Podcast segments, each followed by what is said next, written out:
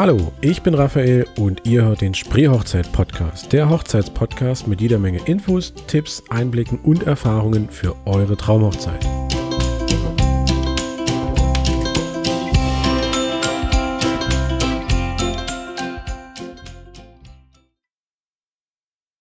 Moin ihr Lieben und los geht's mit der neuesten Folge des Spreehochzeit-Podcast. Der heutige Podcast fällt so ein bisschen unter den Titel Ein Hochzeitsfotograf, der zu euch passt. Ich persönlich finde eben, dass es zwei ganz entscheidende Kriterien gibt, nach denen man sich den Hochzeitsfotografen aussuchen sollte. Und das ist zum einen natürlich das naheliegendste, ähm, das sind die Bilder, ne, dass die euch gefallen, dass die euch ansprechen und zum anderen eben auch, dass der Typ zu euch passt. Also dass der Fotograf von seiner Art, von seiner Arbeitsweise ähm, zu euch passt, dass ihr euch mit ihm wohlfühlt, dass ihr, ja, wie man immer so schön sagt, miteinander warm werdet. Und dazu wollte ich euch einfach mal ganz kurz meine Sicht der Dinge präsentieren, erzählen. Ihr wisst schon. Also, wie gesagt, der erste Punkt ist ja völlig logisch, die Bilder müssen euch gefallen. Aber sie müssen euch nicht nur gefallen, sondern ihr müsst euch auch irgendwo so ein Stück weit damit ja, identifizieren können. Ihr müsst euch in diesen Bildern auch wiedererkennen, euch sehen ähm, und euch auch durchaus vorstellen können, dass ihr auch auf diese Art und Weise fotografiert werdet.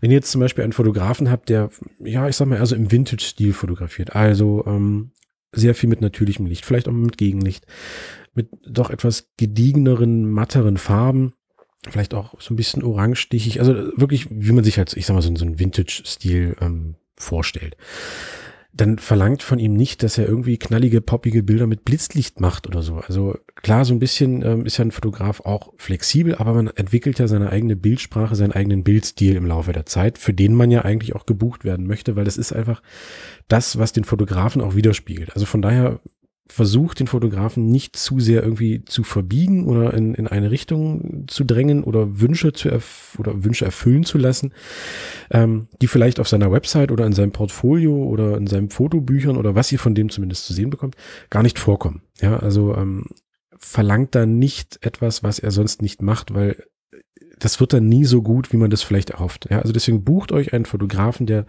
vom Stil her zu euch passt, wo ihr sagt, okay, das finden wir gut, damit können wir uns identifizieren. Genau diese Bilder hätten wir gerne. Und dann seid ihr da schon mal ähm, auf der richtigen äh, Seite oder geht in die richtige Richtung.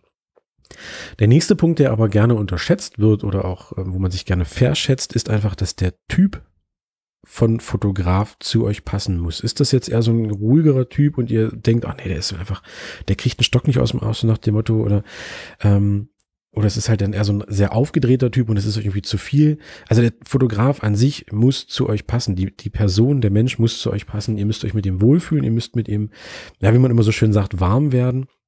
Aber man darf ja nicht vergessen, der Fotograf begleitet euch wirklich ja, entweder ein Teil des Tages oder sogar den ganzen Hochzeitstag. Ähm, und eben auch bei, ja, ich sag mal, sensiblen Augenblicken. Ja, also beim Getting Ready zum Beispiel, wenn das vorkommt, ne, dann steht die Braut im Prinzip ja auch in Unterwäsche vor diesem Fotografen und wenn man sich da unwohl fühlt, finde ich, sieht man das den Bildern an. Und deswegen, ja, guckt, ob ihr, ob ihr zueinander findet. Ähm, ganz wichtig, um das herauszufinden, macht einfach Vorgespräche aus. Vielleicht eins oder zwei, ähm, unterhaltet euch mit dem Fotografen, werdet ein bisschen warm, unterhaltet euch vielleicht auch mal über lapidare, banale Dinge. Ihr müsst ja gar nicht mal nur von der Hochzeit reden, sondern unterhaltet euch einfach mit dem Fotografen, lernt ihn kennen und guckt, ob das dann eben dementsprechend zu euch passt. Ja, also wie gesagt, die Arbeitsweise ähm, und eben auch der Typ. Und ob ihr eben ähnliche Vorstellungen von euren Hochzeitsbildern habt. Ja, ähm, es passiert ja auch in beide Richtungen. Also ich mache das zum Beispiel so bei den Orts oder bei den Vorgesprächen. Es ist, glaube ich, zwei oder dreimal vorgekommen, ähm, dass auch ich mal Hochzeitspaare ablehne, weil ich einfach merke, es passt nicht so ganz. Und da muss man, glaube ich, auch als Fotograf ja, ich sag mal jetzt, die Eier haben, das auch zu sagen und zu sagen, okay, ich glaube, das passt mit uns nicht.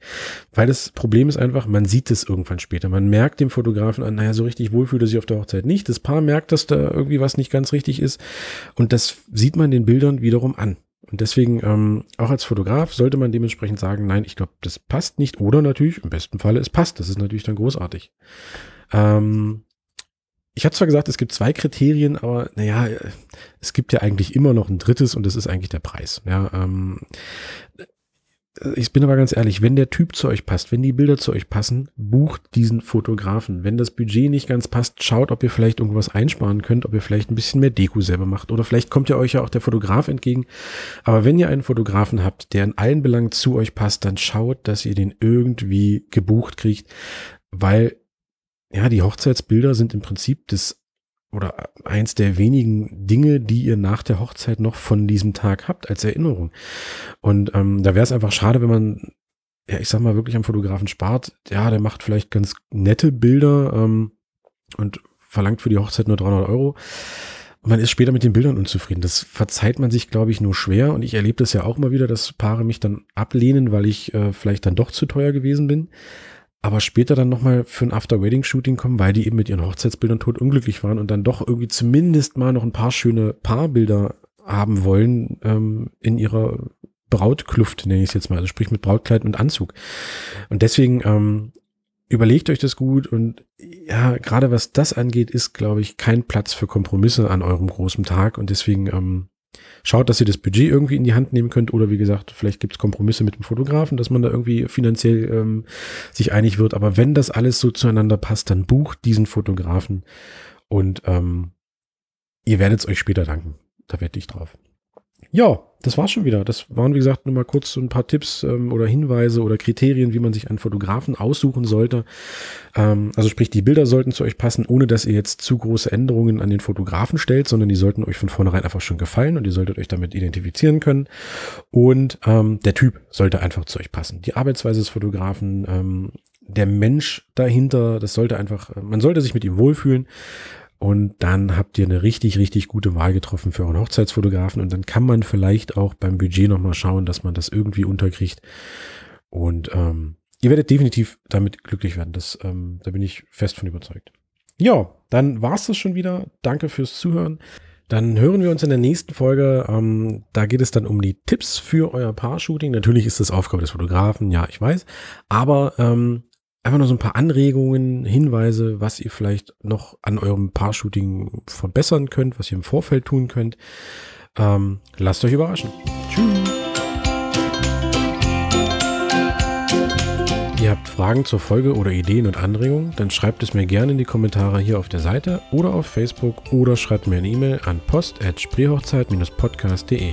Bis zur nächsten Folge.